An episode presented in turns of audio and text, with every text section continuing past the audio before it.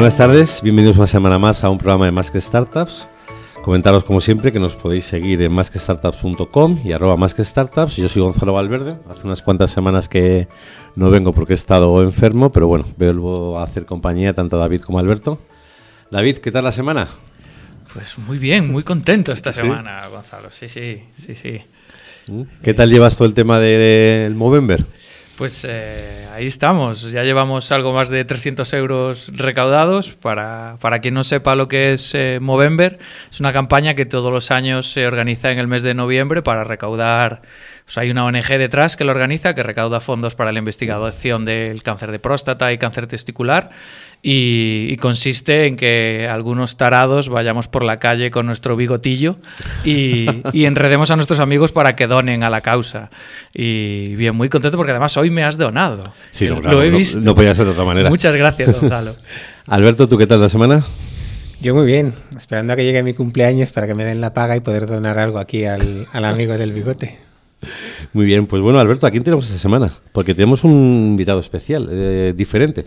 Pues sí, mira, tenemos, eh, en lugar de traer un, un emprendedor para que nos, nos hable de, su proyecto, hemos traído a, bueno, se podría llegar a decir emprendedor, pero no de las que estamos normalmente habituados, y normalmente es lo que consideramos el enemigo, ¿no? Es un, es un abogado que además pues muchas veces trabaja con, con los inversores no únicamente, pero trabaja con los inversores. Tiene todo de momento. Y bueno, y lo que queremos básicamente es que pillarle un poquito así desprevenido y que nos cuente todo lo que tenemos que saber a la hora de, buscar de buscar inversión. Oh, asesoría gratis, muy bien pensado. Sí, bien pensado. asesoría gratis, eso es. Básicamente es de lo, que va este programa, de buscar asesoría para mí gratis. Entonces hemos dicho, vamos a traer aquí a, Tomás Serna, que es eh, bueno, pues un abogado reconocido por muchos del sector. Tomás, buenas tardes. Muy buenas tardes y muchísimas gracias a los tres por vuestra amabilísima invitación. Aquí estoy encantado. Y consultoría gratis, por supuesto. Hay muchísimo karma que compensar, así que que de vez en cuando haga una buena obra no pasa nada. ¿eh? Feliz. Sí, no, además ha sido divertido porque nos hemos encontrado aquí en, en la entrada del campus y estaba sentado al lado de una persona que no, no se han reconocido y cuando se ha levantado eh, le he dicho, hola Tomás, y que él estaba con el móvil y la otra persona me ha dicho, oye, no voy a decir quién es, aunque tampoco es que sea, y, dice, ah, este es Tomás, y digo, sí, y dice, oh, encantado Tomás, digo, no, no, nos no nos conocemos, pero hemos discutido mucho. ha sido, ha estado divertido. Em, bueno, pues eh, básicamente eh, ¿Tú cómo ves? O sea, ¿haces más cosas a través, además de startups? O... A ver, yo empecé siendo mi primer trabajo de verdad como abogado, porque antes de, licenciarme, pues he estado siempre en temas pues, técnicos. Gerencia el primer café Internet de España, ahí los tequis del café fueron tan amables que me enseñaron a montar ordenadores, los compraba por piezas y las carcasas, los vendía, todo eso lo hice durante la carrera. Mi primer trabajo de verdad fue abogado de empresa y fue del marketplace de las grandísimas constructoras y ahí aprendí un montón. En realidad ahí yo tenía que haber pagado por, por trabajar más que cobrar. Y de ahí salí al mercado y como había hecho un máster en un sitio reconocido que había pasado mucha gente que estaba muy bien colocada como profes, pues entré en muchas empresas salí al mercado y, soy abogado de alguna empresa muy grande, una red de, pagos muy grande, cosas así. Y luego, los últimos años, poco a poco, los grandísimos. llegué a ser el abogado en España de Verizon, la operadora de móviles norteamericana, por un profesor del máster que tuvo que dejar el este y me lo pasó a mí. Bueno, y, y desde hace cinco o seis años entré en el consejo de administración de una startup y entré en el mundo startup. Entonces yo ya había hecho muchos contratos de tecnología, de hecho yo me pude ganar la vida, era una rarísima avis en el mundo jurídico madrileño, porque en general los abogados ya no, pero eran muy tecnófobos, y yo entraba en, en contratos que hablaban de, yo qué sé, de temas técnicos y entraba fenomenal. Hubo muchos años que trabajé con el tema de los SMS y VR, todas ese tipo de cosas, y de ahí hubo una transición natural a, temas de Internet. Y hoy en día el 90% de mis clientes son startups pequeñas. Tú has dicho antes, y es abogado de inversores. Pues no, es. Exactamente así. Yo sigo siendo abogado siempre de emprendedores. De hecho, ahora mismo tengo un montón de operaciones abiertas en el que estoy del lado del emprendedor. Y excepcionalmente, en su día, Rafa Garrido, muy amablemente primero, y luego Iñaki Arrola, me invitaron, como sobre todo Rafa me había conocido eh, por el tema de abogado de emprendedores, me dijo, oye, unos cuantos vamos a abrir un fondo para ayudar a, emprendedores y hacerlo un poquitín distinto. ¿Te vendrías a ser nuestro abogado? Digo, oye, encantado y agradecido. Y así salió Vitamina K. Tiempo después lo dejé, pero le hice una serie de, de operaciones. Ahí conocí a tu amigo David Bonilla. Bueno, amigo, amigo. y, y, lo dejé porque yo tengo un tema que es que soy yo solo, soy yo con mi tambor. Y llegó un momento que había tal volumen y borbotón de operaciones y cosas que no podía. Pero recientemente, mm, pues Iñaki me ha pedido que mm, haga más cosas con Cafán y, bueno, estoy encantado y agradecido. Pero que yo normalmente siempre soy abogado de emprendedores y el único momento en el que paso al lado oscuro de la fuerza es con, con Rafa, con Iñaki, con Karina, que es un lado oscuro muy poco oscuro, la verdad. Y por eso estoy muy, muy contento. Bueno, bueno, pues retiro lo de enemigo. Entonces es aquí, es aquí un aliado, un aliado. Eh, y en estos años que llevas un poco en el mundo de las startups, eh, ¿cómo lo valorarías? ¿Realmente somos una burbuja? ¿Somos muy ingenuos? ¿Somos como...? Hay de todo, hay de todo. El emprendedor este que nos hemos encontrado fuera, que no nos hemos reconocido, que luego sí que tal cual... Bueno, por ejemplo, el caso de este señor es un señor que tenía mucha experiencia previa, ya había vendido una compañía y hizo las cosas muy bien. Yo era el abogado de Vitamina K y él se trajo un abogado de verdad ¿Cuál es el mayor error que hacen los emprendedores? Van a reuniones, ya a hablar de cosas concretas, a negociar cláusulas que no entienden y van solos y se la meten doblada. Discúlpame el término técnico jurídico. es, muy claro. Es, muy claro y muy realista. Entonces, no, a ver, burbuja no, no sé. O sea, yo me he encontrado todo tipo de gente. Mm, gracias a Dios, la inmensa mayoría de la gente que yo he tenido como clientes es gente súper sensata, súper sensata. Y no solo en rondas de financiación, gente normal. Y ¿hay burbuja o no? Hay mucha gente que se me ha acercado, me escriben por LinkedIn. Había un tuit muy gracioso hace años de formas preferidas en las que te puedes poner en contacto conmigo, de alguien de estos que tiene miles de seguidores. Y decía, pues, eh, enviarme una carta, mandarme eh, un WhatsApp, eh, no sé, una de ellas era romper la ventana de mi casa, colarte por la de madrugada a las 4 de la mañana y despertarme y contarme tu historia. Y la última era, después de esa, contactarme por LinkedIn, ¿no? bueno, pues a mí me han llegado a contactar por LinkedIn contándome historias muy complicadas y pidiéndome dinero cuando veían que yo era pues el secretario del consejo de un fondo de inversión, ¿no? Entonces, hay de todo. Hay gente que tiene un proyecto y de repente tiene una necesidad de dinero para crecer más rápido, para cometerlo, para hacer algo, pues eso es la situación ideal en la que tiene todo el sentido ir a un inversor. Hay muchísima gente que después de una charla, después de una clase, en una escuela de negocio, lo que sea, oye, que yo voy a ir a pedir dinero, pero ¿para qué? Ah, no lo sé. No, no, es que es justo al contrario. O sea, tú tienes un proyecto, tienes una idea, tienes un algo y te hace falta dinero. Entonces ahí ya vamos haciendo las cosas en orden y de forma sensata. El voy a ir a pedir dinero sin saber para qué lo quiero, sin saber, pues te vas a caer con todo el equipo. Y la tercera vez que vayas, pues ya te has hecho un nombre y eso es muy complicado.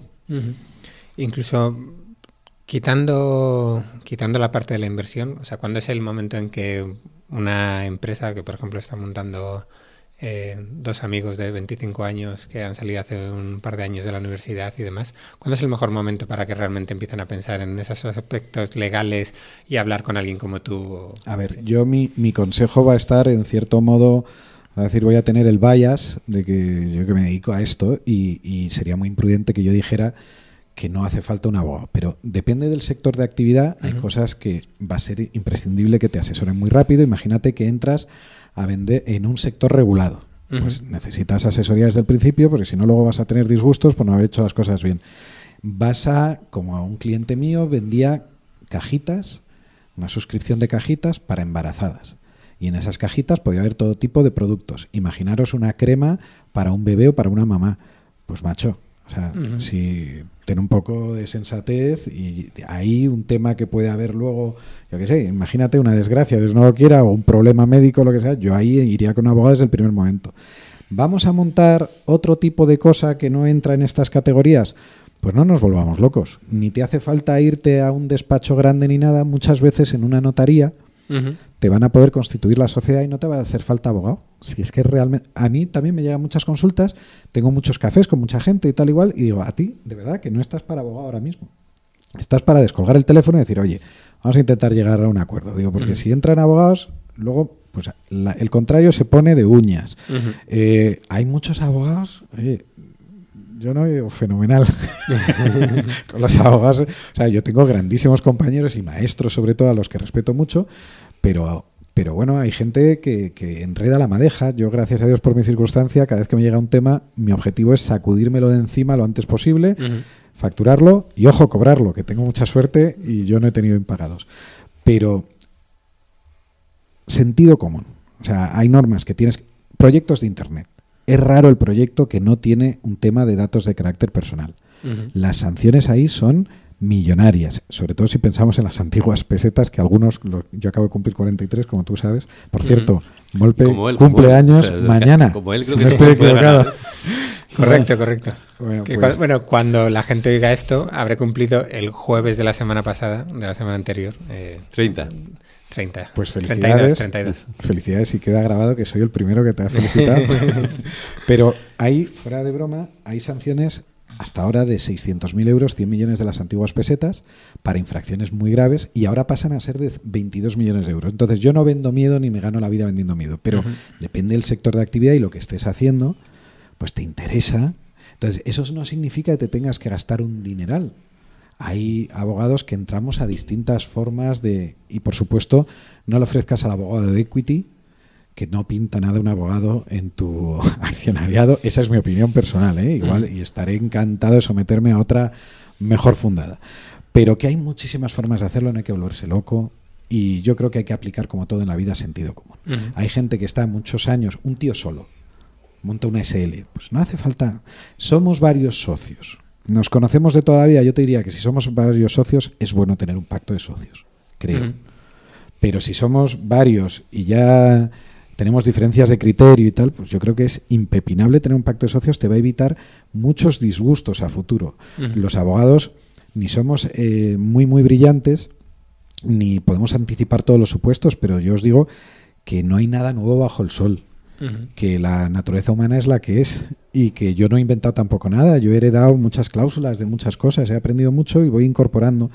Y no puedo anticipar todos los supuestos, pero sí que tenemos un contenido mínimo estándar que el día que hay un problema viene muy bien haber tenido un acuerdo sobre cómo vamos a gestionar ese problema. Nos evita dolores de cabeza y nos evita pues que se muera el proyecto, porque la gente tiene un problema, no lo ataca, el, el problema se convierte en algo insoportable, pasan los meses, pasan los meses, la gente pierde interés en la compañía y eso se muere. Pues si tienes un pacto de socios y está medianamente bien hecho, pues igual te puede ayudar a gestionar. Y os digo otra cosa, insisto, no vendo nada, que hay muchísimos abogados, como dice mi padre, hay más abogados que ratas, pero que es ingeniero de caminos y no le caen muy bien los abogados. Pero eh, los sitios donde yo veo que no hay problemas son los sitios donde hicieron en un momento dado un ejercicio, se sentaron, pactaron algo. Hay veces que el pacto de socios, la gente viene y te dice, quiero un pacto de socios. Un pacto de socios es un contrato. Debería ser un traje a la medida.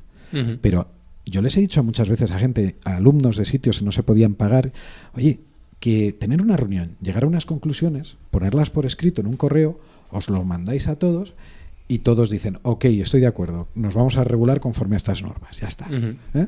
Y eso ha servido para que no haya problemas. Los sitios donde no ha habido problemas, que era lo que iba a decir antes, perdón que me disperso un poco, es, son los sitios donde tienen algo firmado y eso está en un cajón, todo el mundo sabe que hay algo firmado en un cajón y precisamente por ese motivo no hace falta abrir el cajón. Cuando hay incertidumbre es cuando hay problemas. Que yo siempre pienso que he trabajado muchísimo más que mi socio, el de al lado, que llega mucho más tarde que yo. Y el socio de al lado piensa que su aportación, porque como nunca se ha tratado, que su aportación de valor al final es muchísimo más grande y que cuando llegue el momento se lo reconocerán. Y cada uno llega con una construcción mental completamente distinta y opuesta y entonces hay problemas. Esto pasa todos los días. Sí, sí, me lo creo. me lo creo. No, no es nuestro caso, pero me lo creo. Ah, no. No, no, no, de hecho, nosotros eh, ¿Tenemos hicimos- pacto de socios? sí, pero de hecho, bueno, luego antes de tener la inversión, nosotros hicimos un pacto de socios de dos hojas. Que lo era- decimos nosotros, además. ¿Habéis Claro. tenido una inversión? Algunas sí, sí. ¿Eso se puede decir de quién? ¿Nosotros? Sí. Claro. sí. ¿Quién? Bueno, nosotros estamos con, con François Derbe, con Caviedes y luego, bueno, gente que no es demasiado conocida. Tenéis el, el, el 2-2 y el 2-3. O el 3-2 o el 3-3, ya no me acuerdo. Hace mucho que no hago una operación con ellos. Bueno, eh, yo no me quejo mucho, o sea, hay de todo dentro de... Yo, creo no que- te estoy animando a que no, te quejes. No, ¿eh? no, no, pero bueno, hay un punto en el que yo creo que lo que firmamos entre todos estamos todos de acuerdo y, y- y no sé, no hay... Vamos, no, no me quejo, pero como no hemos venido a hablar de nosotros, esa parte ya la tenemos firmada y no... ¿Has visto? El primer, eh, el primer entrevistado que te da la vuelta, ¿eh? Malditos abogados. Y, y vale, y suponiendo que no hubiésemos pedido inversión todavía y ya hemos decidido que necesitamos inversión, ¿cuándo es el mejor momento para empezar a hablar, a hablar contigo? ¿Antes de empezar a hablar con inversores o una vez que ya hay cierto interés y a lo mejor hemos metido la pata en algo? A ver, eh, eh, aquí que hay un señor con un marcado acento gallego, le voy a imitar y te voy a decir, pues depende. ¿eh? Vamos a ver. Eh, la regla sería, la, intentando irnos a un nivel de abstracción un pelín mayor, el mejor momento para que entre un inversor en tu un inversor profesional en tu compañía, un fondo, es nunca. Eso no es que yo sea ningún gurú, que no pretendo en absoluto serlo, pero es como una verdad generalmente aceptada. Pero es que lo, lo queremos empeorar. Ya hemos decidido que nos hace falta el inversor y queremos meter a un abogado. Vale, vale, o sea, vale. ya es lo peor de lo peor. Y el siguiente mejor momento yo te diría que es lo más tarde posible. Entonces, cuando tengas métricas que te permiten justificar una valoración más alta, para, porque tu obligación es vender lo más caro posible, la del inversor dentro de unos parámetros es entrar al mejor precio posible, porque igual que con las casas y con todo, el secreto para salir muy bien, una gran parte del secreto es haber entrado muy bien. ¿no? Entonces, yendo ya a tu pregunta, y discúlpame que doy mucho circunloquio, Sí, sí, sí. eh, yo te diría que cuando el inversor, hay algunos que no lo hacen, pero cuando el inversor te mande un term sheet o te mande un correo, term Mm. sheet es uno de esos palabras, cuando te mande el resumen de lo que te está ofreciendo, yo creo que ese es el momento. Ujú. Hombre, si tratas conmigo desde hace tiempo, sabes que yo siempre voy con un desastre acumulado grande, sería bueno tener un warning. Y también te digo, hombre, si tienes un abogado experimentado, con una cierta experiencia y estás tocando puertas, pues igual no hace daño que de vez en cuando os toméis un café o una caña y, oye, estoy hablando con estos, me han dado esta impresión, me han dicho esto, me han dicho que, que ellos es impepinable no sé qué. Hay distintos perfiles de inversores, hay gente muy brillante, hay otros, pues, oye, cada uno cuenta la fiesta según le va en ella. Yo, si tienes ya la relación establecida con alguien y es descolgar un teléfono, pues no hace ningún daño que vayas contando. Si no tienes la relación establecida, des- desde luego el, el momento límite yo sería cuando ya recibo el term sheet, porque eso hay que dedicarle un tiempo y hay que dedicarle una atención.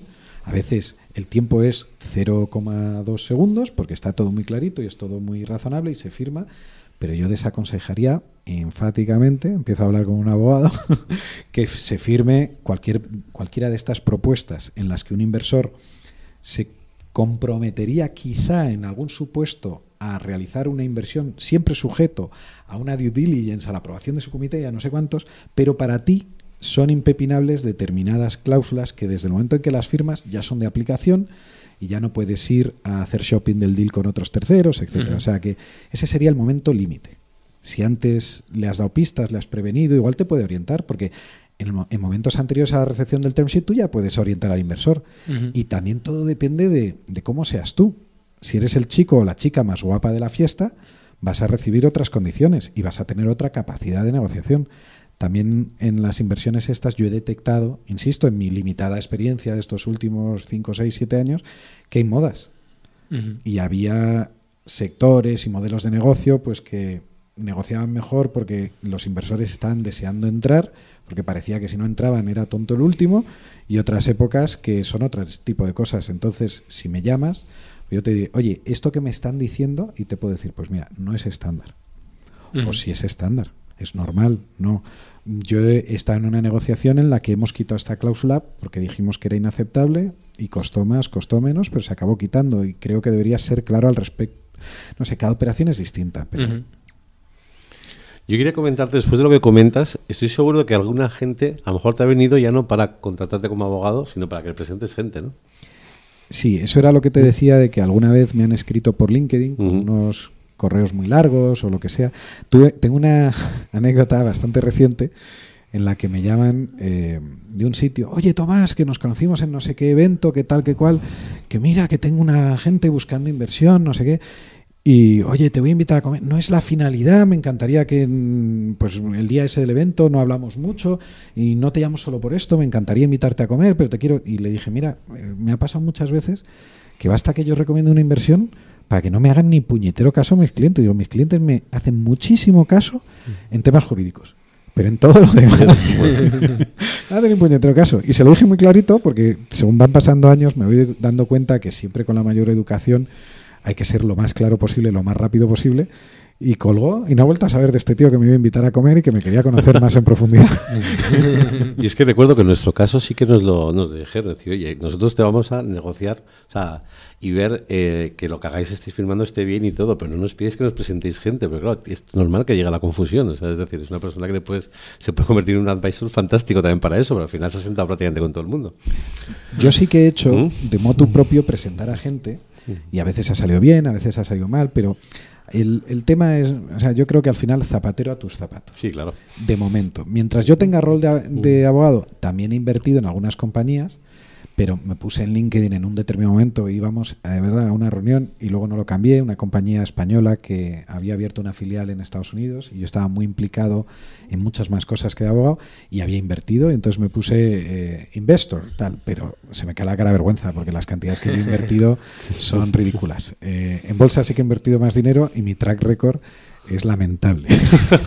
De hecho, mi mujer me dice que deberían pagarme para avisar de las inversiones que hago. Lo contrario. Sí, sí, porque tú ves la curva eh, creciendo, creciendo y el día que yo entro, ese día se pega una leche y se queda tres años el valor abajo.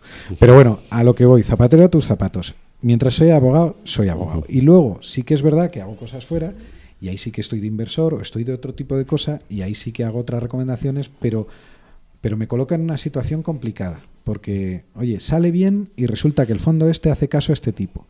Y yo que tengo, eh, ahora tengo que asesorarles. Y de repente hay una dinámica por ahí debajo rara. El inversor, oye, me los presentaste tú y ahora me estás diciendo esto. No sé, no sé. Yo no lo sé, no, no tengo una respuesta súper, súper clara porque me encanta hacer favores si puedo y cuando un proyecto me encanta, me encanta recomendarlo. Pero, pero cada vez que me salgo del zapatero a tus zapatos, hay, bad, vibes, vamos a decir. bueno, eh, hemos hablado un poquito a salir del el tema del pacto de socios, que es esa cosa que, a veces los eh, emprendedores entendemos mal, porque también lo asociamos mucho a, a, Venture Capital y a cláusulas raras que siempre suenan por ahí, arrastre, da, total. Eh, me tienes que intentar contestar de forma un poco más concisa, ¿vale?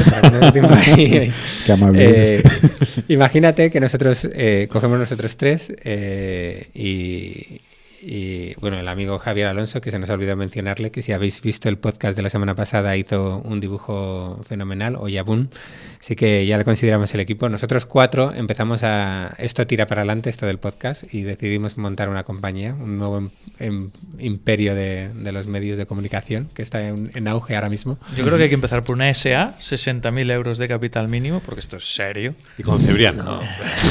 para que nadie le quite de presidente nunca. no sé si está en su mejor momento momento.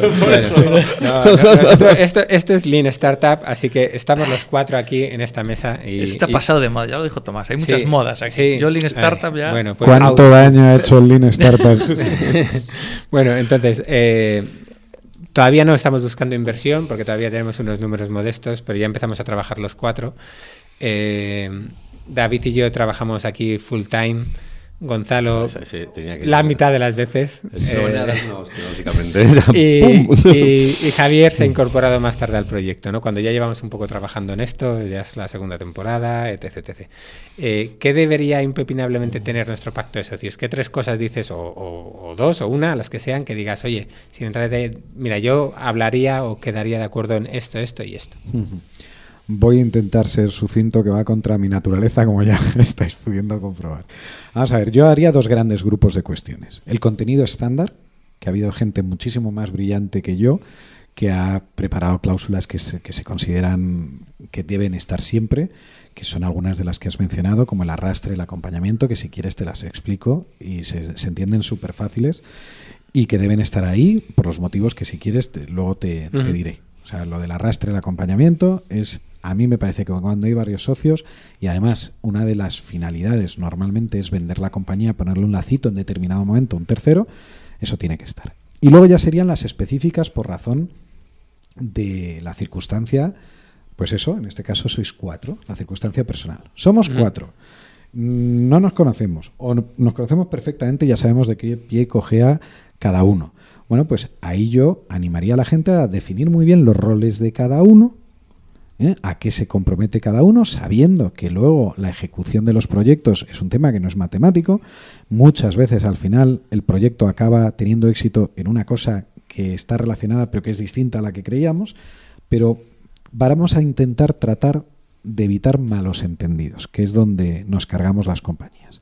Oye, tú dijiste y te traje al proyecto, ¿cómo que tú me trajiste? La idea te la di yo, y bueno, con independencia de eso, ¿Por qué tienes un 20% de equity? Porque te comprometiste a hacer esto, esto y esto. Y aquí había unos hitos, e insisto, el hito temporal no me preocupa tanto, pero sí que en 18 meses teníamos que haber cubierto unos básicos y no has hecho nada porque no has venido porque tienes esta otra cosa. bueno, por ejemplo. ¿no? Entonces, aquí nos comprometemos cada uno, intentar tener ahí un mínimo roadmap, si es que ese ha sido el caso. Hay veces que, oye, entra un inversor, un business angel o un alguien que tiene un poco de dinero, es que este entró el primer día y no lo hemos visto nunca por aquí. Bueno, es que entró como socio capitalista y ya está. y, bastante que os dio la oportunidad de empezar. O no.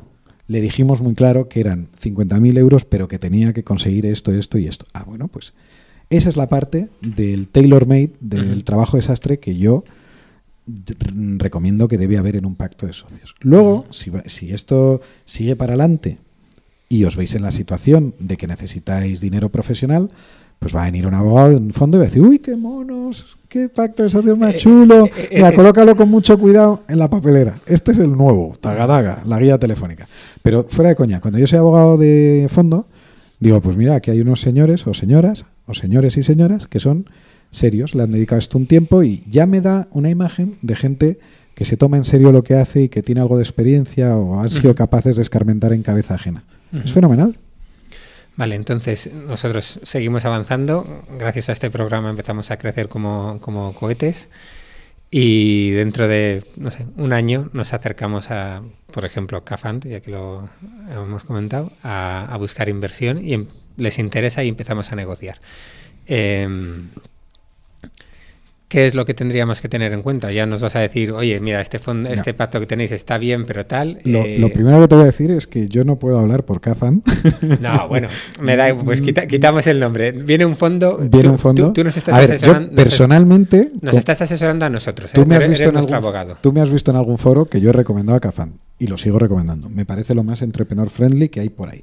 Pero te digo, no estoy autorizado a hablar en nombre de Cafan. No, no, pero tú, tú eres nuestro abogado, ¿vale? No, precisión hecha, te lo he entendido. O, viene, viene, bueno, viene Caviedes, que también es inversor nuestro. Vamos a no nombrar gente. O, viene, bueno, bueno, vamos, a, vamos a, tachar todos los nombres y bueno, viene un fondo. Viene un fondo. Sin nombre. Ya está. ¿vale? Vamos a meter pitidos cada vez que digas su nombre, Alberto. Vas a editar esta vez de lujo. Que no, que no, dejarlo, si esto es muy natural. Aquí por supuesto, por supuesto. Viene, un fondo sin nombre, que, sin nombre eh, que quiere invertir en nosotros. Tú eres nuestro, nuestro abogado.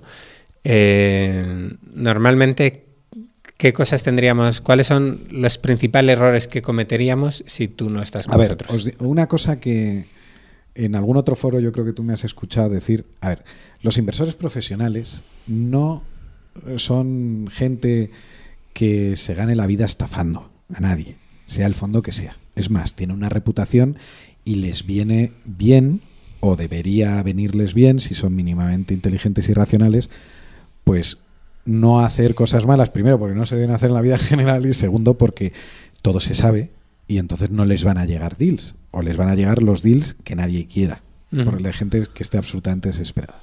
Entonces, los inversores profesionales, en principio, normalmente es gente seria, defienden sus intereses, faltaría más, están administrando dinero de terceros, tienen que cuidarlo, pero que no están interesados en timarte. Entonces, esa sería la primera consideración. Ahora, sí que hay cláusulas que meten, hay veces que meten abogados sin que las hayan pedido los fondos, a mí me pasa, y que luego nos pasamos un mes y se retrasa toda la operación porque hay alguien que se ha intentado poner una medallita, estupideces. De verdad, yo alucino. Incluso hay abogados con los que yo hago la misma operación 20 veces y ya le digo, oye, tío, que ya hemos pasado por este proceso, vamos a ahorrarnos un mes. ¿Por qué no te digo pam, pam, pam? Además, yo, la gente que me conoce sabe que yo soy hiper, hiper ejecutivo, pero porque no tengo el lujo de tener mucho tiempo. Y me gusta dedicarme también a otras cosas. Me gusta mi curro mucho, pero tampoco me encanta estar tratando el abogado enfrente. O sea, de verdad. y entonces, yo te diría, te viene un fondo, ¿qué tengo que cuidar? Pues tengo que cuidar el precio, la valoración, tener cosas que para poder defender una valoración adecuada, tampoco se me puede ir la olla buscando vender la luna y tengo que intentar asegurar que el éxito, o sea, al final normalmente tú te vas a dejar la vida en el proyecto, por lo menos en el arranque suelen ser cosas que exigen mucho compromiso, mucha dedicación de tiempo, pues hay cláusulas que van a condicionar mucho tu salida económica. Mucho, mucho, mucho, mucho. Entonces esas son las cosas en las que hay que tener mucho cuidado. Luego está el interés contrapuesto el inversor, oye, pero este tío no se puede blindar, no puede tener un incentivo para estar tocándose las narices, y eso hay que entenderlo. O no nos puede generar un problemón, y están las cláusulas, te digo otro palabra, good liver, bad liver. Pero bueno, hay un good liver, bad liver abusivo, y hay un término medio, y hay cosas razonables, y también te digo, tu capacidad, una vez más, tu capacidad de negociación va a depender, si me permites la expresión, aunque estemos en las instalaciones de una entidad norteamericana cotizada en la que no se puede decir absolutamente nada y no sea políticamente correcto, pero va a depender de lo sexy que sea tu proyecto. Si tú tienes Facebook, tu capacidad de negociación va a ser maravillosa. Si tú tienes un proyecto que no les acaba de encantar, pero bueno, parece que tiene el equipo, que no sé qué, este sector está de moda, vamos a entrar. Si te pones muy, muy, muy, muy tonto, igual se te cae la operación. Entonces hay que ser un poco realista. Pero sí que hay unas cuantas cláusulas que van a determinar mucho cuál es tu salida bajo determinados supuestos y esas en las que hay que poner mucho cariño. Y también tu día a día. O sea, una cosa es que te, entre un inversor profesional y otra cosa es que el inversor profesional te marque tu estrategia, te marque tu no sé qué. O sea, tampoco se, van a poner a gestionar la compañía. Entonces, bueno, y también te digo, viene gente con distintos miedos. Oye, Tomás, quiero que por favor pongas especial interés en esto otro. Y esto otro me importa menos. Cosas distintas que esto se lo digamos al inversor. ¿Eh? Luego están las estrategias de negociación, etcétera. Y Seguimos avanzando y llega un, ¿Te está costando? no, no, no, no, no, Seguimos avanzando en la empresa, en nuestra, en nuestra ah, perdón, creía que decías en la entrevista. No, bueno. En la entrevista, en la entrevista también. No, no pensaba yo tanto, pero estamos avanzando. Eh, llega el punto en que crecemos y, un gran grupo multinacional sin nombre, porque no me voy a meter en otro jardín, eh, quiere comprarnos. ¿Vale? Y entramos en, ese punto. Eh, me imagino además ahí hay un hay un, una situación como tenemos el inversor también sin nombre del paso anterior que está con nosotros en el que, obviamente no tiene por qué tener los mismos me imagino que el mismo objetivo sí pero a veces pues estrategias distintas a la hora de, recuperar su inversión y demás qué sucede en ese caso que alguien nos quiere comprar y hay ya tenemos que no tenemos el control completo de la compañía y tenemos que ver con estos socios eh, cómo hacerlo. Bueno, pues se trata de sentarse. Si es que muchas veces también la gente mm, mitifica mucho las cosas. Al final hay una reunión, hay una mesa y, bueno, yo también diría que, que también tiene que ver mucho con lo que vaya a pasar en esa mesa el trabajo que tú hayas hecho antes porque hay inversores de distintos perfiles, de distintos estilos. Lo mejor que puedes hacer es salir, informarte. Esto no es hace 100 años que la información era imposible. Hoy en día, con cuatro búsquedas de Google y Twitter y no sé qué, y la gente es muy accesible. Oye, Molpe, me gustaría invitarte a un café y no sé qué. Y habrá gente pues más proclive y menos, pero al final el que la sigue la consigue. Entonces, si ya has hecho tus deberes y ya has encontrado un inversor con el que te encuentras cómodo, probablemente es porque hay una cierta afinidad, y, etcétera, y en la mesa, pues oye, tenemos una oferta de compra.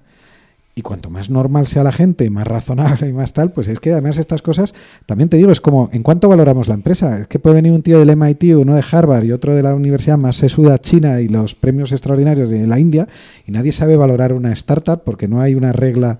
Te quiero decir, entonces, en esa mesa, pues cada uno dirá su opinión. También os digo que los inversores tienen un incentivo normalmente que es no ponerse enfrente del emprendedor. O sea, si a un fondo que está en 25 participadas se le caen 6 CEOs, tienen un problema. El fondo no se va a poner a gestionar esas participadas. Y esas participadas, si de repente se va el equipo, hay que poner un cerito y es dinero que hemos tirado. Entonces, el, salvo que te encuentres con gente muy rara, normalmente hay una alineación de intereses y un interés en común de gente razonable en mantener un diálogo razonable. Entonces, oye, ¿qué quiere hacer el, equipo emprendedor, fundador? Queremos vender. Pues entonces ya hay poquito... ¿eh? O alguien puede decir, mira, yo desde mi experiencia ya paso por varias ventas a grupos multinacionales, no sé qué, y yo recomendaría esperar un poco más o recomendaría salir al mercado y pedir. Hay inversores que puede ser una bendición tenerlos y hay gente que ha hecho muy buenas operaciones. Los dos fondos que hemos mencionado, que no sé si pondrás el PI o no pondrás el PI, pero te puedo decir que Caviedes ha hecho magníficas inversiones, hay gente que habla muy bien de ellos y Cafán está empezando, pero Vitamina K antes, que no es exactamente, pero pero oye, habla con sus emprendedores a ver qué te dicen. Yo creo que hay gente que habla también magníficamente bien de ellos. Y hay más inversores en España. Hay algunos de los que todo el mundo habla muy bien. Y ahora sí que podemos hablar de otra cosa.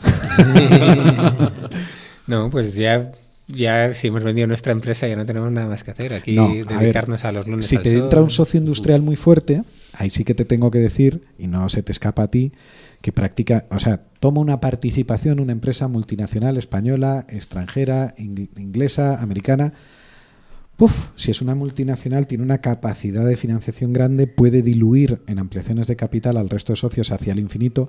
Lo más normal es que con ese socio industrial dentro ya no haya exit. Que el exit, o sea, la venta de la compañía, sea ese socio industrial, en función de lo que ahí ocurra. Porque si dentro de dos años sale el socio industrial y no te compra, Toda la gente en el mercado va a decir, ahí ha pasado algo raro. Y vas a tener que dar muchísimas explicaciones. Oye, y lo mismo las das y sales de ahí. Pero lo más normal es que si entra el grupo no sé qué de México cotizado en bolsa, lo más normal sería que ese grupo te acabara comprando. Si no te compra, tienes un problema. Y si te compra, puedes tener un gran problema, porque como ellos saben que son los únicos que te van a comprar, van a poner ellos las condiciones. Por eso la negociación de esta operación es hipersensible y es hiper importante hacerla bien. ¿Qué puede pasar? Ya sé que me extiendo, pero intento... No, no, está bien, está bien. Ahí. ¿Qué puede pasar? Oye, estás en un momento en el que te sale el cash por las orejas. Tienes unas ventas increíbles.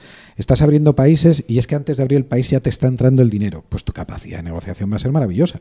Si eso es así, yo te diría que no te entre el socio industrial. Pero si de, si de verdad estás... Y una cosa, un error que pasa es, antes me has preguntado, ¿cuál es el momento? Involucra, de incorporar un abogado y tal. Si involucras al abogado muy tarde, y, el grupo industrial ha tardado mucho en darte los papeles, porque es un corporate gigante, tienen que pasar por 25 sellos, firmas, aprobaciones. Ellos han tardado un montón. Y tú te has relajado. Y no tienes cash. Y empiezas a estar desesperado. Y como te han hecho una due diligence, saben perfectamente tus números. Pues ahí el tiempo juega en tu contra y encima te mandan un documento en inglés de 100 folios o en español, me da exactamente igual, pero en inglés, y tienes que pelear contra eso, en 10 días o 15 días. Es que ves sacando el, tarro de vaselina y pon muy buena cara y sonríe mucho, ¿eh? porque es que al final no te va a quedar. O sea, vas a poder negociar el tipo de letra en el que se imprima el documento y la fecha, pero un poquito. Entonces hay que buscar ahí un término medio razonable. Bueno, bueno. Eh, pues mira, ya hemos pasado toda la vida de nuestra pequeña startup ahí. Qué poco durado. Ya te digo. No, hombre, pero, no. Pero ya, pero acaba bien, acaba bien. Te quedan momentos posteriores. Te ha entrado el socio industrial. El socio industrial, imagínate, te ha permitido entrar en siete países que estaba él. Ha potenciado tus ventas. Y ahora vas a salir a bolsa en el MAP ese es otro outcome.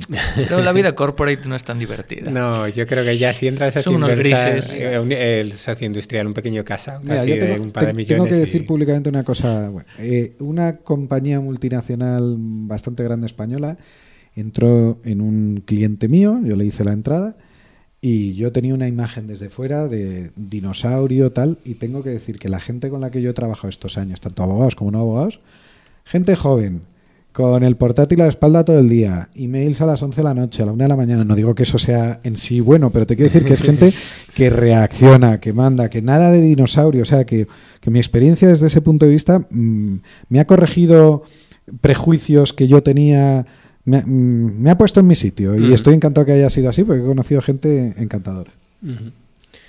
Y ya cerrando un poco esta parte de la conversación y luego pasamos a las preguntas que nos han hecho llegar. eh, la semana pasada estuvo aquí Loli Garrido de Gudog y dijo un poco, ellos están trabajando con, con notas convertibles dentro de, de una ronda. Eh, ¿Por qué no es algo que se vea más? Eso me tengo la duda. Primero explicarnos qué son las notas convertibles. ¿Te lo explico yo? Sí. claro. Eh, que te he visto poner una cara de pánico. no, es broma, es broma, es una puñetería. Eh, yo soy un poquilín puñetero. Bueno, a ver, eh, aquí tenemos un problema. Importamos muchos conceptos de Estados Unidos. Entonces, la nota convertible es un invento fantástico porque si estás en un momento previo de lanzamiento, hemos dicho antes, es muy complicado valorar una startup. Descuento de flujos de caja, no, son métodos tradicionales. ¿Qué vale una startup? Igual vale un montón, o si miras su balance, igual está en quiebra técnica y en causa de disolución, pero tres días después se vende por una millonada. O sea que esto es una cosa complicada. Entonces, vamos a evitarnos fricciones. Si yo soy, imagínate el inversor profesional y tú eres el- la compañía invertible. Es que no tiene sentido muchas veces que hablemos del premone y tal, no tienes ventas, no tienes nada, tienes potencia. Entonces lo que decimos, o sea, el que se inventó esto, que no fui yo, que es un- sería el sector, llegaron a una conclusión, alguien muy brillante dijo, pospongamos esa discusión para más adelante. Ahora yo te doy dinero. Con este dinero tú vas a veces hasta a crear la compañía. Yo he visto situaciones, no lo recomiendo, pero, pero la acabas de crear el día anterior. Te, voy a, te doy el dinero y tú contratas equipo y vas a ejecutar el plan de negocio que me has vendido. No sabemos qué vale esto, no sabemos cómo va a salir, pero me has convencido, tu equipo me convence, el, el plan me convence. No tiene ningún sentido que hablemos de precio. Vamos a esperar a ver qué pasa y dentro de un año, dentro de un año y medio, incluso dentro de dos años, cuando ya tengas producto, ventas, cosas, hopefully, pues ya vendrás a negociar conmigo o vendrás a negociar con alguien mucho más grande que yo y ahí es donde vais a determinar el precio. Como yo te estoy pagando y corriendo el riesgo, te estoy pagando el, el desarrollo y estoy corriendo con todo el riesgo, yo quiero un 30% de descuento sobre el precio que pactes de la ronda. Entonces es una forma de posponer, de no perder el tiempo en una cosa que, que es que además es eh, muchas veces una discusión de besugos. ¿Qué vale esto? Pues yo tal, pues yo creo que tal. Y lo único que hacemos es pelearnos. Pues mira, aquí tienes la pasta y el año que viene o dentro de dos años me das o un, o un 20 o un 25 en función del proyecto, pues habrá un descuento y un tal. Y decía, ¿cuál es el problema? Importamos muchas cosas de Estados Unidos. Entonces, la nota convertible se la, se la inventaron allí. Pero allí tienen la regulación de la SEC, todo lo que sea deuda, tiene un montón de regulación financiera y los costes de transacción de abogados, que por cierto, si os parece que cobramos mucho aquí, allí es de orden de magnitud, eh, pues muchas veces pierde todo el sentido negociar una nota de convertible de 20.000, 40.000, 50.000. Allí ya no están haciendo notas convertibles. Allí hay varios fondos que se han inventado el KISS, que es Keep It Simple, Stupid, y el SAFE eh, de Y Combinator, de Paul Graham, que es el Simple Agreement for Equity, que es una, es una especie de nota convertible, pero sin que sea deuda. No es un préstamo. Tenemos hoy un acuerdo en el que tú en un momento en el futuro me vas a dar... Bueno, pues eso es lo que es un convertible note. Aquí, ¿cómo lo trasladamos? Lo normal, cuando alguien quiere hacer algo así, es que hacemos un préstamo participativo. Punto. Eso es el convertible note hoy por hoy en España. No es exactamente lo mismo, ¿eh? pero, pero bueno, Mm. no sé si me he explicado. Bueno, eh, o sea, Esperaba un rotundo sí, pero bueno, ya veo que no. no, eh, sí, solo que, bueno, la cuestión es, pues la pregunta era, ¿por qué realmente eh, eso, métodos alternativos como pueden ser estos, pues no se ven muchos en España? Claro, Pues- tú a la hora de, de asesorar a un inversor o un fondo, si llega un emprendedor con un buen proyecto y le dice que quiere hacer una nota convertible, ¿tú qué le dices al fondo o al inversor? Bueno, a ver, ¿cuál De- es el de- objetivo? de- depende. Depende. ¿Cuál es el objetivo? Yo he recomendado eh, en el último mes en una compañía que se hiciera un safe y hemos hecho un safe Ujú. y ya está. Y hablan de convertible note y tal, pero es lo que te digo, si hay un convertible note hay que buscar a- y esta era una compañía de fuera, hay que buscar a un abogado local, hay que tal, tal, tal. Entonces, en España, pues un préstamo participativo convertible. Si yo soy el abogado del emprendedor, que yo no voy a responder jamás con mi patrimonio personal. que eso se hace con la finalidad de financiar el... o sea, yo meto mucha literatura. Hay una cosa que me dicen, me lo han dicho varios, y varios, eh, pues es que la semana pasada, que mis contratos se entienden. Pero no porque yo sea muy listo ni muy brillante, estoy aquí intentando ponerme una medallita. Yo intento, meto mucha literatura. Que ambas partes, ¿quiénes son? ¿Cuál es el objeto de esto? O sea, no cogemos modelos. se, mete ahí el texto que sea. Tampoco intentamos que todo tenga necesariamente 25 millones de folios. Pero hay que explicar muy bien cuál es la finalidad. Y por esta finalidad, el inversor desde aquí renuncia a ir contra el patrimonio personal de no sé qué, no sé cuántitos, tal, porque lo que no quiero es que mi cliente tenga una deuda que le persiga toda la vida. Entonces, ha recibido un term sheet que habla de un convertible note. Estamos en España, hay que aterrizarlo. Eso se llama pues un préstamo participativo convertible y hay que hacer pues lo mínimo que la ley exige para que sea participativo, que tiene determinadas ventajas a la hora de contabilizarlo, tiene que tener un tipo fijo, un tipo variable, en función de los todas esas cosas técnicas, pero yo al final como de lo que estoy realmente es preocupado de cubrir las espaldas de mi cliente. Entonces, aquí cuál es el mayor riesgo? Pues que le vengan a buscar. Yo te diría, ¿por qué vais a hacer un préstamo participativo? No, es que lo he leído en un blog. Vamos a ver, melón. a ti no te interesa un préstamo, a ti te interesa que el tío convierta ya y, equity y, limpiar eso de tu balance y quitar esa espada de Damocles. O no, porque yo qué sé, estamos en una situación distinta. Entonces, es muy importante entender las circunstancias. Y muchas veces, últimamente no, últimamente la verdad es que los equipos y la gente que me llega, vamos a decir que viene como con más cultura. Pero también en, en, años anteriores en los que igual sí que había un poquito de burbuja en el mercado, me llegaba uno que se había leído dos posts y Convertible Note. Ah, ¿por qué? Porque lo he leído. Y ya está. y no sabía ni lo que era, ¿sabes?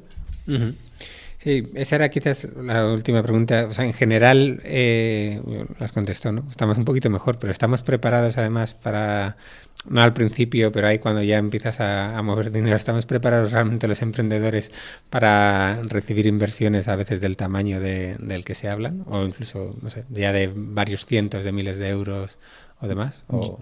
Mm, a, España siempre llegan noticias de exits multimillonarios, inversiones multimillonarias, rondas a valoraciones estratosféricas, pero en España han pasado cosas así. Aquí ha habido un emprendedor que ha vendido una empresa a Amazon y, cosas de ese estilo. Y lo que sí que me ha llamado la atención es que muchas veces los precios son significativamente inferiores a los del otro lado del Atlántico. Pero también es que es verdad que las, la vocación de globalidad y el tamaño del mercado americano pues es eh, de orden de magnitud el español.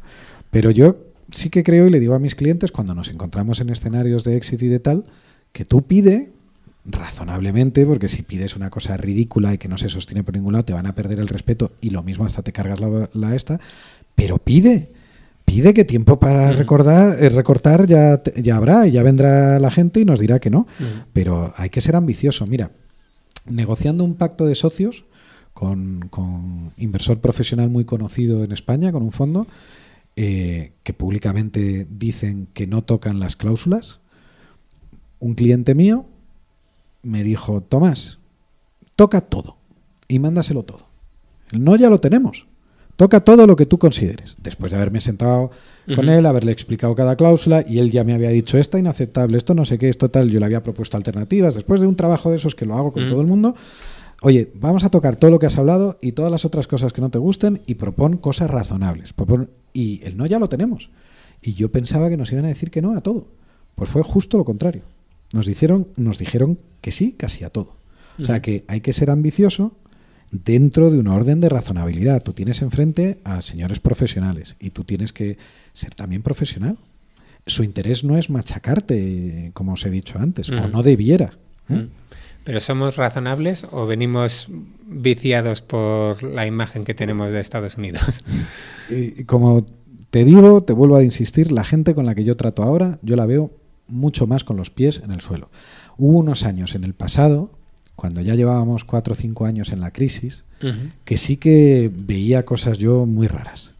Y últimamente, pero esa es solo mi opinión, quizás está sesgada por mi experiencia, pero, pero os digo que yo ahora veo un ambiente mucho más profesional. Las valoraciones que veo, las veo cada una, cada empresa en su nivel, razonables y razonadas Luego igual viene otro de fuera y dice que qué barbaridad, pero yo veo cosas que se sostienen, por lo menos hay un argumentario, hay ventas. No sé, veo, si quieres vamos a llamarlo madurez, una cierta madurez. Y, y decían inversores profesionales, alguno que hemos mencionado aquí antes, eh, que había una... Que había una no, no, decían en el pasado que había una burbuja y yo en esa época les daba la razón.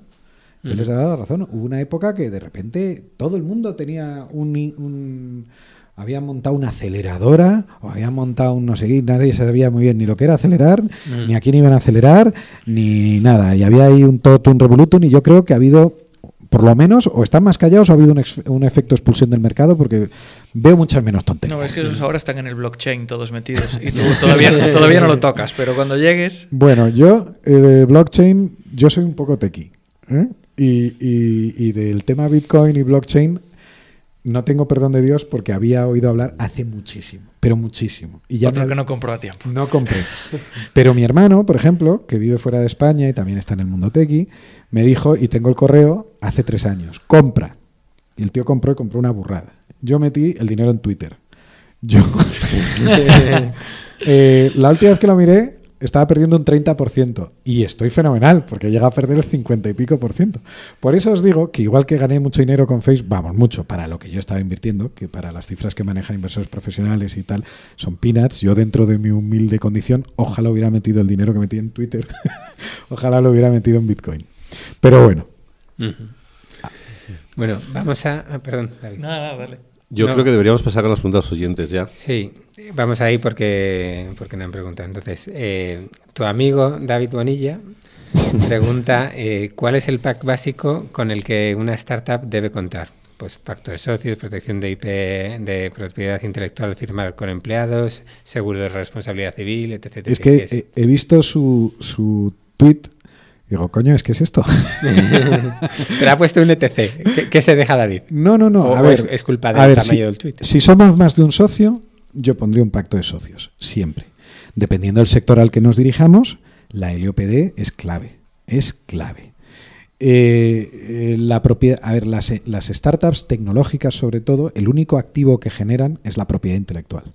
Como no tengas eso atado desde el principio, luego va a ser muy complicado hacerlo. Entonces, eso debería estar en el protocolo de contratación de cualquier empleado. Hay que decir que la ley de propiedad intelectual, el texto refundido de la ley de propiedad intelectual, dice que los trabajadores de plantilla que se dedican a tirar código, hay una presunción de que los derechos se han cedido a la empresa. Pero por mucha presunción que haya en una due diligence, te va a venir mucho mejor si lo han hecho expresamente. ¿Qué pasa? Que muchas startups empiezan con lo del falso autónomo que es algo muy peligroso y eso es un fraude a la seguridad social. Cada uno que haga lo que sea y lo que quiera.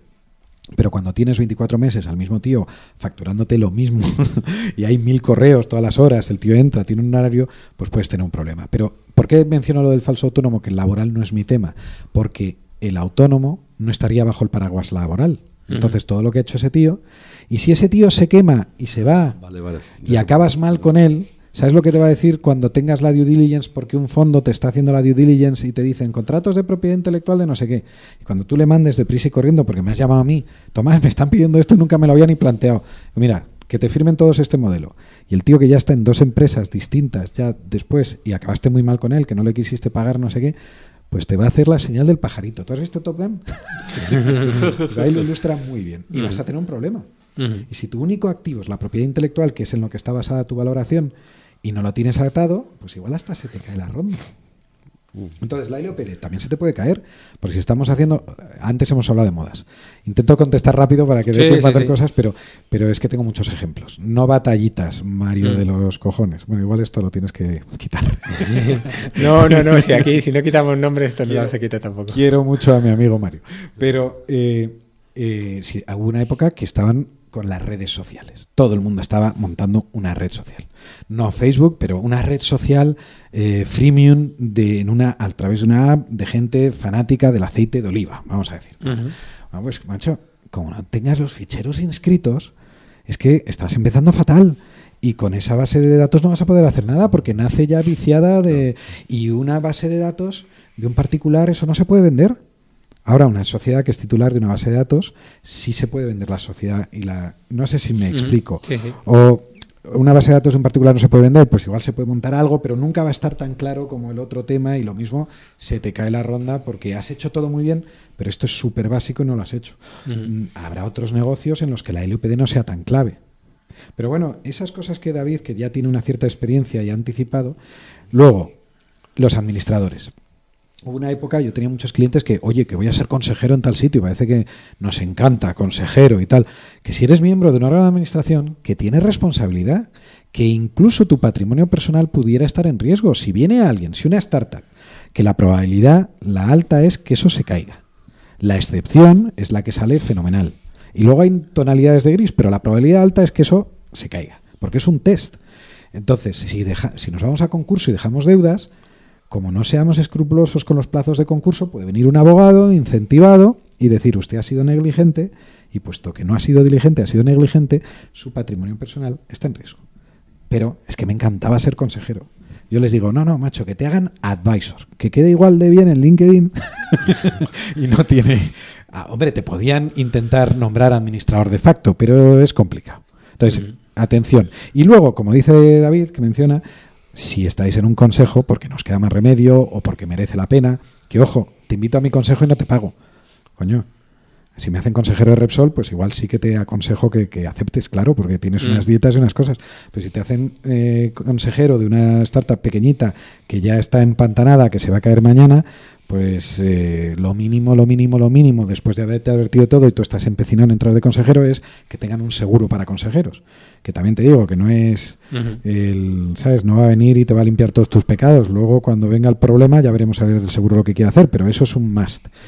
Y, y luego, por razón de actividad. Por razón de actividad, lo que decíamos antes, no es lo mismo vender medicamentos o papillas de bebé que vender zapatos. Los riesgos son muy distintos. No es lo mismo vender una herramienta SaaS que va a estar llena de datos de carácter personal y donde la gente va a tener su contabilidad de años que tiene obligación de tener la disposición de Hacienda Pública y mañana se te cae y no hay backup, que hacer otro tipo de cosas. O sea, intento no ir con un mensaje muy negativo, intento ir con un mensaje de sentido común. Mi obligación es anticipar cosas que pueden pasar. Pero antes que mía, es obligación del emprendedor. Mm. Vale, siguiente pregunta, y ya que ha salido varias veces, Alejandro Pérez de Autentia, eh, ¿cómo sobrevivir a la nueva normativa de la LPD, o del famoso GDPR este de, ah, tal? Alejandro, que eh, también le conozco, es buen amigo, quiere que le haga la LPD gratis. ¿eh? luego te pasas por aquí. no, no, son muy buena gente en Autentia. A ver, ahora viene una regulación europea que todo el mundo se está llenando la boca y clientes míos me hacen llegar, mira, hace años yo empecé con la LOPD eh, antes teníamos la LORTAD, que era una norma del año 92, y yo desconocía por completo, y de repente se aprueba la LOPD en diciembre del eh, de 99, si no recuerdo mal, el 13 de diciembre del 99. Pues inmediatamente eh, en, los, en, el primer cuarter de, del 2000 ya me empezaron a caer proyectos de estos, porque era una ley, es una ley que técnicamente tiene muchos problemas, muchos problemas, no os voy a aburrir pero tiene muchos conceptos que son áridos para el jurista medio. Y a mí me empezaron a caer temas. Y yo llevo, pues desde ese año, haciendo proyectos LOPD. Y me he responsabilizado de la LOPD, de grupos internacionales, de medios, de tal, de cosas así, hasta de Paco, el de la esquina, pobrecito mío, que me ha pagado mis honorarios religiosamente y que le quiero con locura igual que a la gran multinacional. Pero te quiero decir que tengo una cierta experiencia. Y todo el mundo, y entonces la gente me mandaba faxes. ¿Os acordáis de cuando se y tenías un fax y te empezaba a llegar publicidad por el fax? Y al principio hasta los papeles estos que se doblaban, el papel térmico. Y mis clientes me los guardaban y me los daban y eran verdaderos mensajes del mensajero del miedo. ¿no? Y ahora parece que estamos reviviendo un poco hasta cierto punto eso. Bueno, pues yo os digo que el señor que cumple con la LOPD no tiene nada que temer del nuevo reglamento de protección de datos. Tiene unas cositas que afinar pero es un poquito más de lo mismo. No es la gran cosa que desciende la peste negra sobre nosotros. Es más, como ciudadanos, sí, como ciudadanos, ya no como empresarios, yo estoy encantado con el reglamento. A ver si la gente se empieza a tomar en serio. Y luego os digo, tengo mucho, yo he sido empresario y, y todos mis clientes son empresarios y me dicen, macho, esto de la LOPD como la prevención de riesgos laborales, esto lo que es es un impuesto revolucionario. bueno, eso es una forma de verlo y en determinadas situaciones no te diría yo que algo de verdad no tiene esa expresión, que es un poquito así coloquial y en broma, pero también es una oportunidad para establecer protocolos y procesos y evitar luego grandes problemas. Todos habéis leído lo de los currículums que le aparecieron a determinada cadena de tal en y que la basura, no sé exactamente, y venían todos los comentarios que gente de recursos humanos había hecho. Mm, este gordo, esta fea, este tonto, esta no sé qué. bueno, pues tenemos empresas digitales, casi todos, tenemos eh, las cosas en la nube, pues hay que saber dónde se puede tener eso, dónde no se puede tener, aquí es una oportunidad para hacer las cosas bien. Y hay una cosa de la sé que me extiendo un montón con las respuestas, pero para dar más eh, cultura general a estas cosas que son muy áridas. Es para dar ejemplo de tus pactos de socios. no, es que es que cuando te venga un pacto, o sea, un inversor profesional, una de las cosas que va a venir en el pacto de socios es manifestaciones y garantías el socio fundador o los socios fundadores garantizan que cumplen escrupulosamente con la ley orgánica de datos de carácter personal, en particular todo. Y como eso sea, y además el, garantizan que estas reps and guarantees son veraces, ciertas y exactas. Y como luego haya una sanción, nos indemnizan o en cash o en equity. Y es otra forma de irse diluyendo si hay un problema. ¿eh? Entonces, estas cosas, os digo, yo muchas, mm, durante una época la vi como una desventaja competitiva, sobre todo me lo hacían ver mis clientes. Pero es que Amazon hace esto, es que Google hace esto, es que, macho, me estás fastidiando la conversión, ¿no? El, talibán del, de la conversión que, que mencioné en la TarugoConf está aquí maquetando el wireframe y de repente yo en su día le llegaba con un chorizo y el tío tenía razón que de tener una página web molona, pues que, macho, me traes aquí esta cosa horrible y me estás descojonando el look and feel y lo que no es el look and feel. Y aquí no va a hacer clic nadie. Bueno, hay 25 maneras de hacerlo para que realmente eso no pase. Pero hay que hacerlo, hay que empezar bien. Eh, teníamos más, pero es que nos vamos de tiempo. Solo voy a dejar una ya que hemos mencionado varias veces. Eh, Alex Brikowski pregunta que simplemente en un orden de magnitud, sin, sin, entrar en detalles, que qué puede costar, costar el asesoramiento de un pacto de socios o algo así contigo. Bueno, yo no tengo. ¿Contigo o en general con los abogados? No, no, no, no, conmigo. Yo no puedo hablar por otros compañeros. Eh, como te he dicho, yo soy un outsider del mundo legal y yo sé que por ejemplo, yo hago rondas de financiación donde enfrente tengo un, despacho y hay seis personas y estamos en una sala y son seis.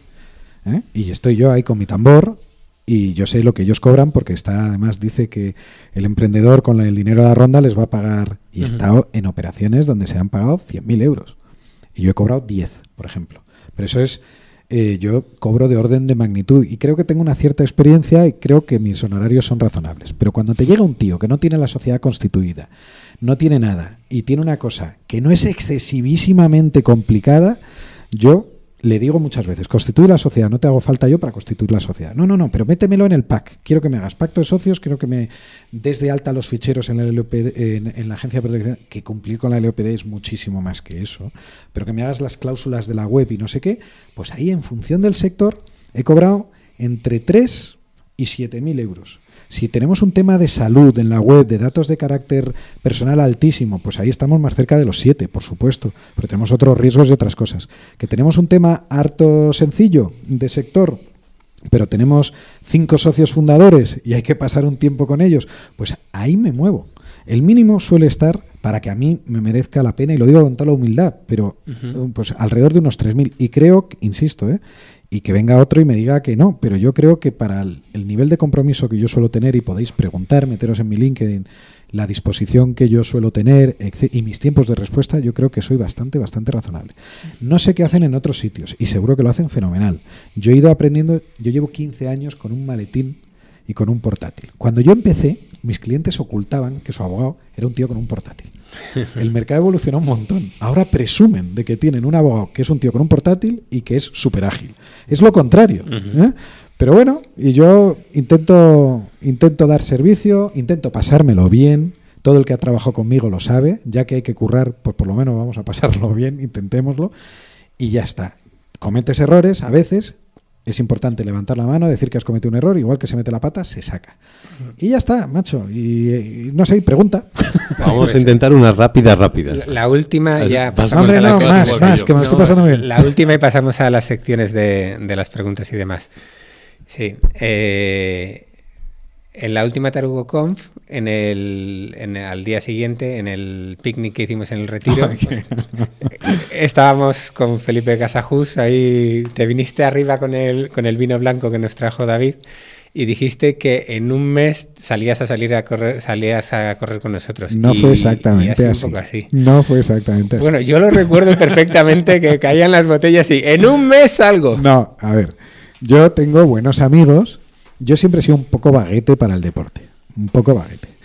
Y, eh, yo estaría mucho mejor con un par de kilos menos eh, y me encontraría mejor. Y cuando he hecho alguna dieta de estas me he encontrado mucho mejor. Yo lo que recuerdo que os conté que, pues eso, que, que sí, que, que, cuando os veía las fotos y entrenando y no sé qué, que me dais cierta envidia la disciplina que teníais, el amor propio, porque yo lo he intentado muchas veces. Me compré, me quería comprar una cinta. En su día, un buen amigo me dijo, no te compres una cinta, cómprate una elíptica. Y la elíptica, os puedo decir durante muchos años que no sé si se corre bien o mal, pero que se secan las camisas en los cuernos de la elíptica fenomenalmente bien cuando salen de la lavadora. Entonces empezamos a hablar de eso y vosotros que sois buena gente me dijiste, venga Tomás, ¿por qué no te...? Además os conté la anécdota con David Bonilla, que tengo el world record mío, que ya sé que es ridículo para vosotros, pero que negociando el pacto de socios de vitamina K que entró en, en la empresa que tenía Bonilla que en aquel entonces, que era Otogami, pues me pilló en, el, en la elíptica subido, en una de esas rarísimas ocasiones, porque acababa de comprar, y le dije, tío, estoy subido aquí en la elíptica, eh, perdona si me oyes jadear. Dice, vale, vale, creía que era otra cosa, me quedo más tranquilo.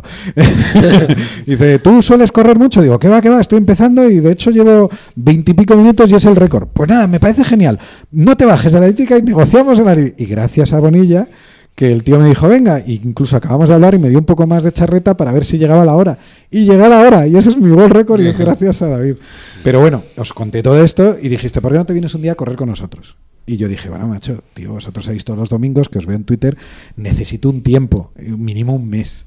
Y ahí quedó la cosa. Y a los dos días empezasteis a tocarme las narices ahí públicamente. Dijiste que en un mes, dijiste. Y sí que es verdad que asumí el compromiso y luego no ha podido ser, pero será. Bueno, te, damos otro mes, un poquito más hasta Reyes, ¿vale? A la vuelta a Reyes empiezas. Macho, con las Navidades, que se comen muchas Navidades. ¿Por qué no decimos algo más prudente? Marzo. Marzo. Marzo. marzo y vendo elíptica, por cierto. no, no. Si es, si es marzo, yo me comprometo a correr con vosotros una hora que antes no había tiempo. Dije lo que aguantara. Marzo, una hora, a un ritmo razonable. ¿Sabes lo que pasa? Que si decimos marzo no te vas a poner... No, no, no, os lo prometo por mis niños. Y aquí queda, para los restos. Vamos a hacer seguimiento desde aquí, de, esto, de todo esto. Sí, no, todas las semanas vamos a decir, y Tomás lleva 3 kilómetros. Y vamos a hacer una cosa, como para... Conmigo funciona mucho el escarnio público, porque yo sí que, sí que me comprometo una cosa, me mola cumplirla. Yo os voy a mandar, porque para obligarme, os voy a mandar semanalmente una foto de la elíptica del tiempo. y de las camisas colgadas. y semanalmente vamos a hablar en este programa de decir, Tomás lleva ya 10 kilómetros. vamos a ir contando los kilómetros. venga, igual es la única forma de que lo haga. ¿eh? es que el mes, noviembre acaba ya, la coña del billete, del bigote de David se nos acaba, entonces tenemos que empezar. Hay que buscar meterse con alguien más. Bueno, pues me haréis un grandísimo favor, me lo estáis haciendo y cumpliré en marzo y os invitaré a comer. vale, rapidísimamente en modo telegráfico. Bueno, una de las secciones que tenemos es la herramienta con la que no puedes vivir, o sea, con la que, con la que sí, sin la, que, no puedes vivir. Perdón, sin la que no puedes vivir. Y siempre nos recomienda a alguien alguna herramienta o algo con lo que, bueno, pues no puede pasar ni un minuto. ¿En tu caso cuál es? Joder, yo es que tendría varias cosas que decir, pero ayer me pasó una cosa. Ayer a las 9 de la noche, después de llevar unas 3 horas al móvil sin parar con distintas personas y muchas más a lo largo del día, se me cayó el móvil al suelo, se partió en mil pedazos la esta y empezó encima a hacer cosas raras, a llamar a gente, a hacerme citas en el calendario, lo poco que se veía y tal. Esta mañana he tenido llamadas de gente que me devolvía las llamadas y lo que hice fue apagar. Y después de intentar conectarle un cable, hacer varias cosas, pero no podía desbloquearlo. Y macho, está histérico. Y es increíble que un tío de 43 años pueda llegar he estado nervioso. Me despertó ahí a las 5 de la mañana sudando porque digo, ¿cómo lo arreglo? Que en el Apple Store me van a decir que dos días, que, que no puedo estar. ah, Me había metido para ver si el nuevo iPhone X estaba disponible y no está en toda España Oye, como disculpa es buenísima. Para me lo tengo que pensar. No, no, mandé a muchos de mis clientes con los que tengo cosas un email que en mayúsculas decía estoy sin móvil y luego un párrafo que corté y pegué ahí de no me mandéis WhatsApp y tal, porque es verdad que me entra cantidad de trabajo y negocio un montón de cosas por WhatsApp, por llamadas.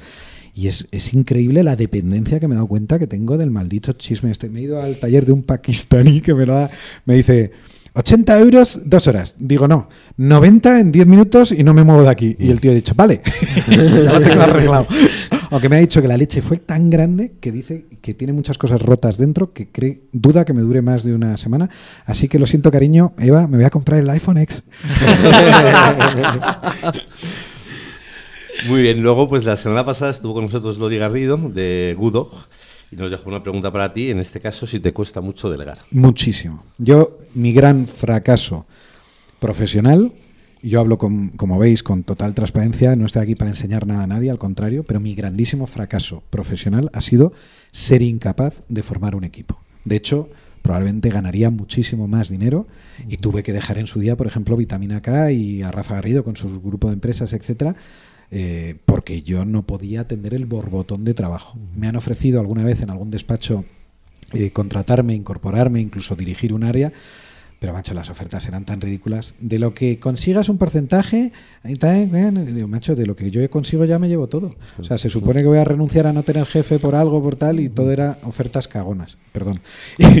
Y cuando yo lo he intentado por mi cuenta, no he sido capaz. La Ahora no estás solo, lo he dicho antes. que ¿no? llevo solo 15 años. Ujú. Hubo e- alguna época que algún buen amigo, joder, todos mis clientes acaban siendo en alguna medida normalmente gente cercana más o menos, pero casi todos los llamo amigos y me ven con la lengua afuera, con, me ven que en vacaciones, con- dice, tío, cógete una secretaria, un secretario, cógete un paralegal, cógete un no sé qué. Hubo uno que es súper bueno, me dijo, te hago yo la selección, pero, pero la gente se me marchita porque no me ve, porque yo tengo un modo de trabajar muy eficiente, de estar en la carretera, ir a un sitio, ir a otro, con la mochila, con el no sé qué.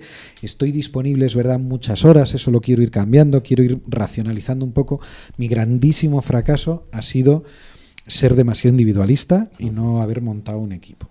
Luego tengo abogados, socios de gran despacho que salen al mercado y me dicen, a mí me encantaría estar como tú.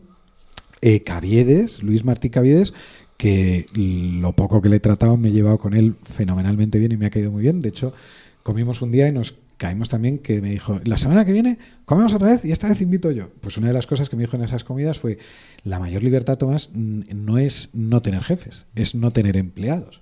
O sea que igual, por suerte o desgracia, estoy así, no estoy mal, pero es una de las espinitas que tengo clavadas, que, que no he sido capaz y soy incapaz de delegar, soy demasiado ansioso, la gente se me quema, eso lo tengo que... Muy bien, pues ahora vamos a hacer lo mismo. Vamos a dejar una pregunta para el siguiente invitado. Que no te vamos a decir quién es, claro. Una pregunta para el siguiente invitado. ¿Qué tal, qué tal le, le caen los abogados? Ya, ya pensé que ibas a decir qué tal la semana, que hoy se, que hoy se nos ha olvidado. Eh, Gonzalo, vienes en baja forma y ya íbamos a entrar en bucle otra vez y empezar de nuevo el capítulo. os, hago, os hago un ofrecimiento. Si la gente hace preguntas concretas y tal, y queréis que haya un follow-up o algo, porque se me quedó una espinita clavada en la tarugo. David quería que fuera más práctica y yo me había preparado más contenido práctico, pero como que yo quería, tenía como mucha ansia de mostrar que yo era uno de ellos, uno de los tequis, porque siempre he sido muy outsider de abogado y siempre he sido muy, muy tequi, muy, muy tequi. Y, y entonces me, me obsesioné en querer demostrar eso y me comí mucho tiempo. Entonces, si queréis y, hay- y si os parece interesante y a la gente le parece, yo estoy encantado de venir otro día cuando vosotros queráis y simplemente respondemos preguntas, si queréis. Vamos a hacer una, una rápida, perdona, para ya que esté aquí. Eh, decía Javi Santana, Rubio o Python. y yo le he respondido que Lisp y me ha dicho, eh, eh, no seas flipado. No, yo no he programado, hice mis pinitos en el cole, alguna cosa, he intentado hacer alguna cosilla por ahí, pero no considero que yo programe ni nada por el estilo. ¿eh? Lo de pedir las preguntas en Twitter en abierto es un peligro porque nos trolean. Vamos a cambiar el sistema. Es que además Tomás es muy troleable. Y muy troll además también. Muy muy. A mí me gusta pasarlo bien, que estamos aquí dos días. Bueno, la verdad es que ha, ha, estado fantástico este ratillo. Mm, Duración habitual, últimamente nos estamos pasando de la hora, pero creo que ha valido mucho la pena. Muchísimas gracias, Tomás. Gonzalo, Alberto. Volveré. Muchísimas gracias a vosotros. Yo he estado súper, súper a gusto y el tiempo se me ha pasado volando. Bueno, solo nos queda una cosa, David, que hay un evento así un poco eh, más allá del trabajo, ¿no? unas cañas a la madrileña que están organizando aquí en Google Campus el día 12 de diciembre. Sí, nos han invitado esta semana. Como hay pocos eventos en Madrid, pues eh, se ve que han creado uno nuevo, pero en este caso no vamos a hablar de Lisp, tampoco de Python, de Ruby. Se trata de, de que la gente se conozca y tal. Y va a ser un evento itinerante, que esto es un poco novedoso. Uh -huh. este primer, esta primera reunión será el 12 de diciembre en Campus Madrid, pero el siguiente, la siguiente edición tendrá lugar pues, en otro coworking o otro espacio madrileño. Y pues un punto de reunión para continuar las conversaciones de Más que Startup y de, y de tantos otros podcasts y eventos de emprendedores en Madrid. Bueno, y nosotros vamos a ir. Por supuesto. Bueno, pues ¿Cañas? ahí. ¿Cañas? ¿Dónde está la pregunta? bueno, ahí. y las Además, entradas son para dos personas, también tienes que buscar una pareja. no, y además, bueno, pondremos en el. Tendréis el, el enlace en el, en el post de, del episodio y, y todo lo demás. Pues nada, pues muchísimas gracias como siempre por escucharnos. Eh, gracias Tomás, David, Alberto. Pues ya nos vamos viendo y te tomamos la palabra que vuelvas otro día. Muchísimas gracias y un abrazo muy fuerte.